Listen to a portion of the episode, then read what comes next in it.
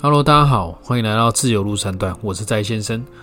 呃，想跟大家讨论一下哦，什么叫憎恨？什么叫厌恶？它是否应该出现在生活当中？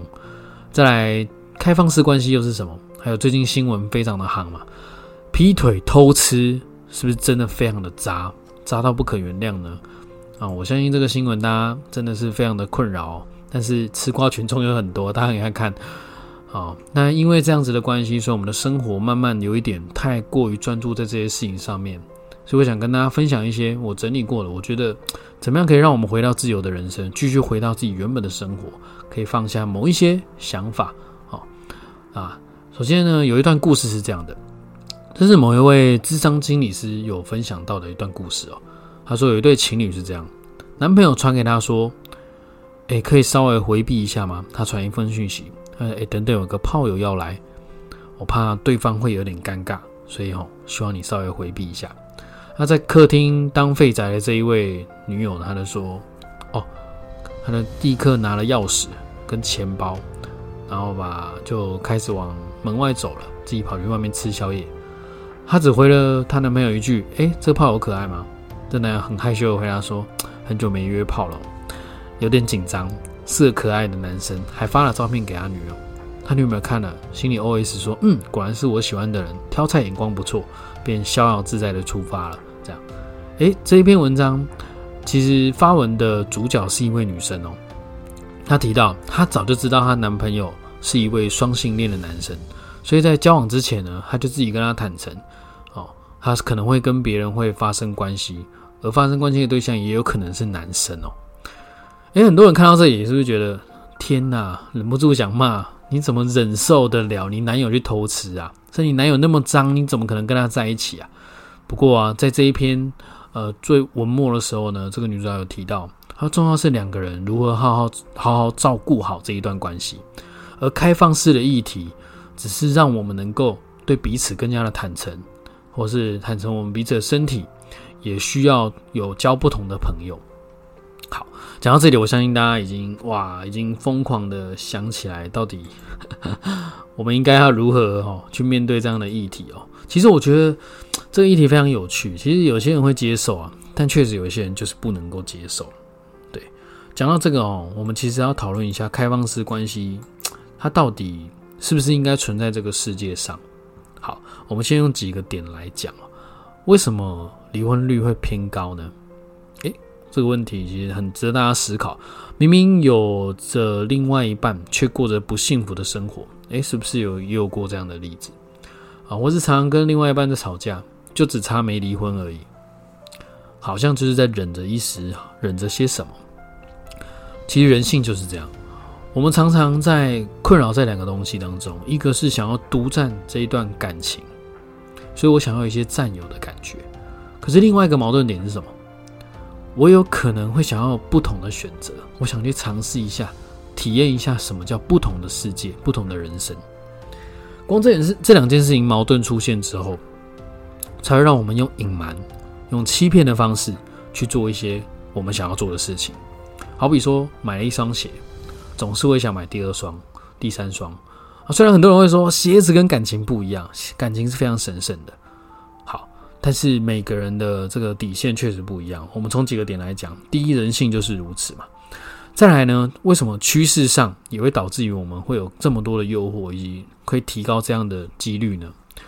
因为现在交友太方便，不像以前这么封闭啊。我们可能随便用一个交友软体就可以认识到国外的，我们甚至可以去国外找他，甚至可以就发生了一段艳遇这样。好，在这样的趋势底促使底下，确实会造就我们。比较容易发生这件事情。再来，自我修炼的问题，我我是否能够去抵抗我的人性，我去违背我自己的人性，去做到一件，嗯，我觉得我可以不受到诱惑的情况下，诶，这种修炼其实也还蛮考验我们人性的。就是我们到底要怎么样去修炼，到底有没有这样的环境，还有教育背景。我们在呃许多教育当中交了一些朋友哦，常常就会有一些八卦。聊聊谁跟谁有一腿，聊聊谁跟谁有一腿，最喜欢看的就是花边新闻。而这些花边新闻为什么我会想看？哦，又为什么会发生呢？在这个环境都在促使我们啊，好像有点刺激感，是不是应该可以去尝试看看？诶，所以有很多花天酒地的地方，生意都非常好，为什么他们都还能够持续营业当中呢？就是因为有这样的需求，这是我们不可否认的。我觉得这些点我们要先认同啊。我可能相信听到这边，大家可能都想断线哦，但是我我们继续往后研究一下，到底还发生什么事。好，那我们是会憎恨这些东西，或是厌恶这些东西呢？那为什么我们会讨厌？我我觉得这一件事情也是我们很值得讨论哦。第一，就是我们是不是过去有这样的经历？我们可能有曾经被背叛过、被欺骗过的感觉，甚至有觉得，呃，我我甚至有接受过这段关系，可是我还是没有办法去违背我自己的人性，去接受，就是我的另外一半跟别人是有关系的，这是不是我不能接受的？哦，因为我们没有办法接受这样开放式关系，我们希望可以再封闭一点。再来就是道德操守啊，好，道德操守这个议题哦，其实，呃，如果是在台湾，确实是如此啊，但我相信也有很多国家并没有遵守一夫一妻制，它可能是有非常多是多夫多妻制，甚至呃是一夫多妻制，或是一妻多夫都有可能。好，我相信在很多国家是有办法做到这件事情，而在他们的环境下，是不是这些就很正常？好比说古代的我们。哦，其实，在重男轻女的时代，似乎就好像是这样。好，那有些守法的问题嘛，哦，就是道德完，就是讲我要不要遵守嘛？我我知道我有这样的道德，但我会不会遵守呢？会不会有违规呢？那为什么红单会这么多？为什么大家会去开红单？为什么警察需要在路边抓人呢？为什么有的人会红灯右转？为什么有人会闯红灯呢？诶，我们虽然都知道道德在这边。制度在这边，但是我们是不是都会不小心触犯到？因为在某一个时刻，我想要贪婪的做些什么，或是那是我当下就想要做的事情。诶，但其实人生就是这样，常会呃就在这样的之间，就是不小心就游移出去了。好，再来就是很多时候我们会讨厌别人这样，是因为他做得到，但我做不到。好，比如说最近很有名的就红红事件。好，这个红红事件它。他确实是一名成功人士啊，在音乐上啊各方面，他确实为这个社会贡献了不少。那今天终于有个污点出现了，有许多人可以逮到这个机会，尽可能在里面大做文章，甚至攀上一笔。我可以跟这个东西有关系，促促进我的曝光度，甚至我就开始表明立场，我是站在女方的，我要协助女方去打击这个男生，真的太糟糕了。好，但我们这个目的到底是什么？我们是想要。拥有存在感吗？还是我们是真的非常讨厌谁做了些什么呢？好，那是不是只有男方需要被检讨呢？还是有其他人需要被检讨呢？就是这些东西是不是我们没有建立在公开的情况下？为什么我们今天会公开我们彼此之间发生的事情呢？为什么需要大家的公审呢？好，所以有很多吃瓜群众呢开始大做文章我觉得这些都是会让我们生活非常。不自由也是会让我们变调的原因哦。再来，道德哈，我们来讲为什么会有道德啊？因为道德是最大的统一公约数嘛，就是我们在所有人在没有任何在没有办法确定所有人的情商到一定的程度之前，我们确实需要一个道德规范，不然很容易会乱掉。就是我没办法接受，所以我就会想要攻击对方，或是我觉得这样不好。诶，在这样的情况下，确实这很，因为光开放式，刚我刚刚前面讲的那段故事哦，这个智商师所提出的这个故事，说真的，有几个人能做到？这绝对是要非常有高度情商才有办法做到。那既然要有高度情商，他必须要有一定的磨练，例如失恋过无数次啊，我跟朋友吵架等等。也行，对，就我觉得这些真真的是蛮痛苦的，但确实是要经历。有时候痛过，其实痛久了就不痛了。好。再来呢，就是我们可不可道德是要规范什么？规范一些可控因素。我可以控制的就是我能够有一个妻子，或是我一个老公，这是我能够控制的范围。超过两个以上，我就会失控了。好，这这些都是我们很难去去做到的。再就是所谓的共识。诶，我觉得共识也很重要，因为现在目前大家的共识就是我们遵守法律，而违法的人就是不遵守法律嘛，这是我们最大的共识。而有这样的道德关系，所以才让我们觉得，哎，我们有在一个安全的防护下保护自己。好，那刚刚讲了那么多，都是我们的原因嘛？那至于这些原因，我们要怎么样去改善呢？我们要要怎么样去解决这些问题？你有这些想法是对的。好，绝对没有错的时候。但我们今天来到自由路三段，目的是什么？就是要让我们成为一个自由的人。因为自由其实也现在是一个趋势嘛，大家认同吗？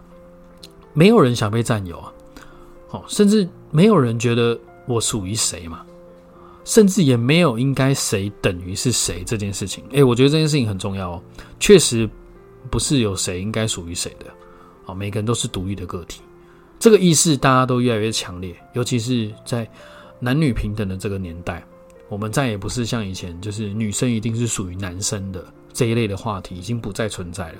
女生意识抬头，我们所有都都可以成为自己的女强人。对，好，所以要怎么改善？好，首先，既然我们都知道是人性，第一件事情就要包容。我们必须要去理解，有一天我们可能也会犯错。我是不是很希望大家来公审我？我是不是也希望我的新闻被放到网络上，被大家去讨论，然后大家都莫名其妙的不认识我，他却要批评我？我觉得，如果我们不能接受，我们就不应该对别人落井下石。光这件事情就很对。如果你是对方，你一定会很痛苦，甚至会想要轻生。虽然轻生的新闻，我们先不论它真假，好，但它确实有被爆出来嘛。好，所以这件事情如果真的发生了，那我们还会笑笑的说：“哈哈，你看嘛，就是在演戏嘛。”嗯，我们多么希望他是在演戏啊，应该这么说咯。好，再来就是理解咯。我们必须理解哦，这竟然是一个大家都是独立的个体，我们就本来就不会去需要占有谁。如果对方已经偷吃了，我们必须接受，因为这是事实。因为如果你越加反抗，或是你越想要去抓包对方，哦，去当这个廖北啊这样子，去去去当真去找真心社来抓对方，就躲得越凶。所以常讲哦，就是呃，一个男人哦，如果愿意回家，代表他还爱着还爱着你啊。他如果出去玩呢？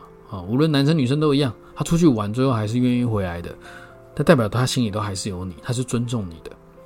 最可怕的是，如果他带另外一半回来，这种情况才是最糟糕的。啊，当然我没有鼓励大家这么做啊，只是让大家知道，我们要理解这样的情形是非常有可能发生的。就好像骑摩托车就有可能会出车祸嘛，这是我们必须要去接受的，我们才有可能放下这些东西哦，而不是说啊，因为我非常的有道德，所以我。我抑制这些这些所有的行为，我讨厌这些所有的行为。好，我等下会讲到，其实这都是会让你非常的辛苦的。好，这也是一种选择嘛。好，比如说像红事件哦，他就是选择做了这些挑战，做了一些风险，所以他必须承担这个风险，而他的风险也确实发生了。好，被大家公拿出来公审，然后被大家来当追剧来使用。但我必须也知道，这是他的家务事既然他是他家务事，我们其实本来就不需要去探讨别人的隐私权他到底跟谁有发生过关系？我们了解这些没有意义，只会让我们产生嫉妒或是感到羡慕等等的想法。啊，但其实这些都是你看看就好了，你不需要去批判。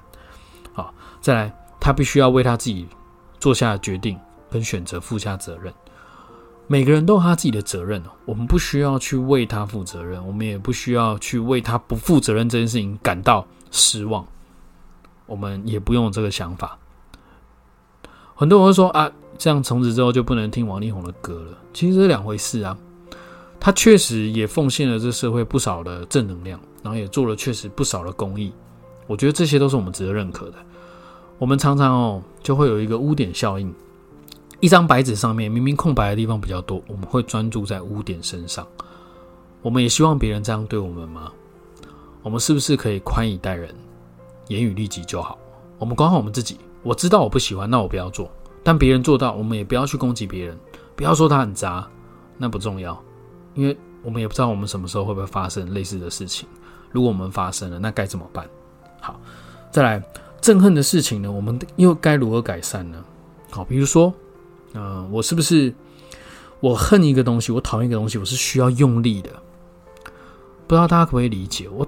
我需要特别专注某一个屋顶，我是需要花时间去看到的。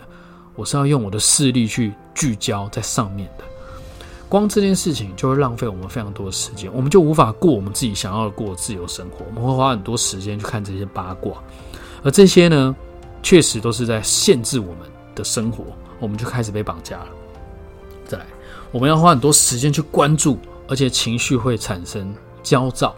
或者是有所谓的浮动的问题，我们可能会因为这样子干的非常的不爽，我们会觉得靠他到底在干嘛这样子，我们会有这种想法。当我们有这种想法的时候，其实就是在浪费自己的脾气，我们要花时间生气，其实是一件蛮可惜的事哦。再来道德，每个人底线真的不一样，道德的操守到底是什么？有的人觉得一个我的另外一半跟别人。有传讯息这件事情就已经违背我的道德底线了。他不应该要有这样子的行为，他应该要所谓的规避，他要避嫌。好，有的人道德就是这样。而当我跟我的另外一半共事都是如此，所以我们两个会结婚，我们可以长长久久。但如果一半如果另外一半不共事呢？我们是不是可以沟通？那沟通要怎么办？要怎么去解决？就是把我们的道德操守互相达到一个共识，一个底线嘛。那有的人的底线是。我的另外一半跟他可以有自己的好姐妹，他可以有自己的好兄弟，他可以跟他们抱抱，一起吃饭，没有关系。哦，在这样的情况下，我都可以接受。哎，这就是我的道德操守。所以，我们没办法去定义谁的道德操守是好或不好，这真的没办法定义。或许他跟朋友的相处方式就是如此，那我们能不能接受？我们能接受就继续，我们不能接受，我们就沟通嘛。好，就是如此而已。要么就结束。就不要那么早放弃，也不要。其实常有一些分手文是这样，就是莫名其妙半夜就打了一大串。这个我相信，可能大家有看过类似的情景。这其实都是还蛮累的一件事嗯，再来就是所谓的尊重他人的做法，我们也不要去做任何的评论哦。他想要怎么样过他的生活，那是他的自由。只要他没有去所谓的攻击到别人或是伤害到别人的情况下，我都觉得那都没什么。我所谓的伤害是肢体上的伤害哦，就是如果我打了对方，这种伤害。如果说心理受的伤害，这个其实很多时候不一定是对方给你的伤害，是我们对某一件事情产生的期待，而只是它不符合你的期待，你就感到失望。很像你去买乐透，最后没中奖，是你隔壁人中奖，你觉得超不爽。诶，这个就是一种期待。再来，并非接所有的东西都会相同，比如说它的背景不一样。他在美国教育跟在台湾的教育，开放式的想法就是不一样。国外就是可以，呃，就是亲嘴巴啦，或是甚至亲脸颊，对他们来说都是很正常的打招呼方式。他们并不会感觉到这件事情叫做违背我的道德观。可是我们台湾就比较保守嘛，我们确实在台湾这个世界里面，我们会拥有自己的道德操守。好，但是我们必须也要认同，有很多国家并不是如此，那环境也不一样啊。我的家人跟你的家人教育方式不一样，我们确实经验上不同。那再就是所谓的法官也不一样。你看，我们所有的都在情理法，我们在情理法的情况下，很多法官判同一个案件的结果也是不一样。诶，为什么会这样？因为每个人的想法跟认为合理的范围都不一样啊。所以我们在这些情况下，如果都能够接受，我们是不是就比较能够放下这些生活？像放下这些事件呢，我们比较能够接受这些有的没的八卦。好，我为什么会这些想法？其实我跟大家分享一个故事哦。其实我有一任女朋友，其实她有跟我分享过，她曾经有想过要两夫两妻制是她未来理想的生活。当我听到这里，我其实有点傻眼了，因为怎么可能有人做得到两夫两妻制？我我一开始是觉得怎么可能有办法做到？但是她很确定说他就是想要过这样的生活，虽然我也不确定他现在有办法过到这样的生活了。但他当时提出的这个理论，他说：“我们确实被道德绑绑架了，在这个社会所产生的道德，确实就是造成我们哦有这样的想法的原因之一。”好，那当然每个人都会愿意遵守，因为我们就身处在这个环境。可是，当如果法律改变了呢？我们是不是就会觉得啊松了一口气呢？诶，就确实有人是这样子的想法。哦，我当时听到这样的想法的时候，我其实觉得蛮新潮的。我自己本人是做不太到，不过我确实认同，呃，不去占有这件事情对我来说是非常健康的做法。因为我爱你，并不代表我要占有你。有时候偶像剧都会演到我爱你，所以我成全你跟另外一个伴在一起，这也是一种爱啊，非常美丽的爱。那我们去自由看待每个人的自由，我觉得这件事情是我们可以在这一次事件里面学到的东西。我还蛮鼓励大家的，好，就是我们可以给他们彼此一个空间，让他们解决这件事情。我们呢，能够就是从中听到，并且学习到，避免掉我们不喜欢的地方，那我们就把它避免掉。好，那有机会再跟大家多多分享哦。这些这些议题里面其实掺杂了非常多我们可以讨论的内容。好，那以上呢就是今天跟大家来分享，希望大家可以在自由度三段得到自己自由的人生，在海洋里感受到自由。谢谢大家。